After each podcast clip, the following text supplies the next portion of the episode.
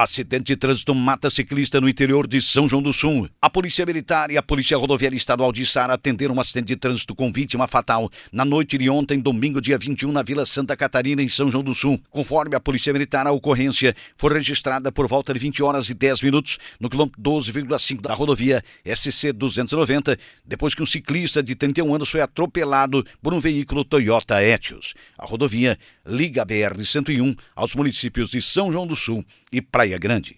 De acordo com o relato do condutor do automóvel, mesmo transitava no sentido Praia Grande a São João do Sul, quando acabou atropelando o ciclista que circulava sobre a pista. O motorista do automóvel Etios foi submetido ao exame de alcoolemia, o teste do afômetro, mas ficou comprovado que não houve a ingestão de bebida alcoólica.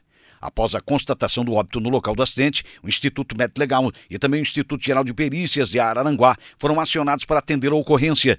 A Polícia Rodoviária Estadual de Içara esteve presente durante a ocorrência e coordenou o trânsito no local do acidente. Polícia Militar prende traficantes e apreende drogas e munições em Santa Rosa do Sul. A Polícia Militar de Santa Rosa do Sul registrou uma ocorrência de apreensão de drogas, munições e prendeu dois traficantes na noite da última sexta-feira, dia 19. Por volta de 20 horas e 50 minutos, uma guarnição da PM efetuava rondas nas proximidades da Rua M, no bairro Parque Rosita, em Santa Rosa do Sul, após denúncias de tráfico de drogas em uma residência e entraram em ação. Próximo ao local, os policiais militares avistaram quatro homens se evadindo do imóvel no final da mesma rua. A guarnição tentou realizar a abordagem e dois deles surgiram. Entretanto, os outros dois foram abordados e identificados. De acordo com a Polícia Militar, os dois homens são conhecidos no meio policial por serem suspeitos de estarem comercializando drogas. Em ato contínuo, a guarnição se deslocou até a residência de onde foi vista a dupla que fugiu e localizou em cima de uma mesa aproximadamente 30 pedras de substância semelhante ao crack, pronta já para venda. Próximo da mesa havia plástico para embalar as substâncias, duas balanças de precisão, é, 112 reais e 50 centavos em cédulas pequenas e cinco munições de arma de fogo calibre .38, sendo que uma delas estava deflagrada no coldre de um revólver. Após realizar uma busca mais detalhada na residência, os policiais militares localizaram espalhados em diversos locais mais 163,5 gramas de maconha, 174,48 gramas de crack e 8,8 gramas de cocaína. Toda a ocorrência foi filmada pela câmera policial e contou com o apoio de mais duas guarnições. Após a prisão e apreensão das drogas e munições, os dois homens acusados dos crimes foram conduzidos à delegacia de Sombrio. Residência consumida por incêndio no Alto Feliz. O Corpo de Bombeiros de Araranguá registrou ocorrência de incêndio à residência na tarde do último sábado, dia 20, no bairro Alto Feliz, aqui em Araranguá. Os bombeiros foram acionados por volta de 15 horas e 30 minutos, depois que uma casa mista, com cerca de 70 metros quadrados, pegou fogo na rua Jovino Eusébio Pacheco, no bairro Alto Feliz, aqui na cidade. A guarnição montou uma linha de ataque ao fogo com uso de mangueiras e utilizou cerca de 4 mil litros de água para controlar o incêndio, que destruiu em torno de 60 metros quadrados da edificação. Quatro bombeiros, dois deles militares e dois comunitários, participaram da operação, que durou cerca de uma hora. A causa do incêndio não foi mencionada.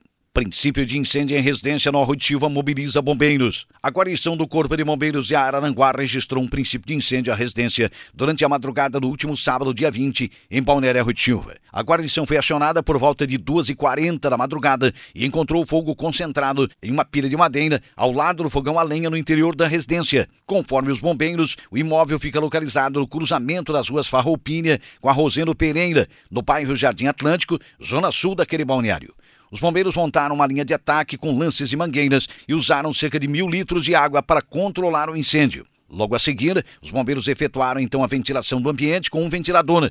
Após deixar o local seguro aos cuidados da proprietária, a guarnição retornou ao quartel. Acidente mata trabalhador durante manutenção da rede elétrica em Jaguaruna. Um homem de 56 anos, funcionário de uma empresa que realiza a manutenção das redes de distribuição de energia elétrica, foi encontrado desmaiado dentro de uma cesta de elevação de uma caminhonete. A Polícia Militar foi acionada para atender a ocorrência por volta de nove e meia da manhã do último sábado, no balneário Campo Bom, em Jaguaruna. Quando a guarnição chegou ao local, encontrou populares fazendo massagem cardíaca na vítima. No mesmo momento, os bombeiros voluntários chegaram e tentaram reanimar o homem. A equipe médica do Serviço de Atendimento e Resgate Aeromédico do Sul, o SAER Sarasul, também foi acionada, mas após algum tempo, os profissionais concluíram que a vítima tinha chegado a óbito no local da ocorrência. A guarnição da Polícia Militar colheu relato de algumas pessoas e acionou a Polícia Civil e o Instituto Geral de Perícias.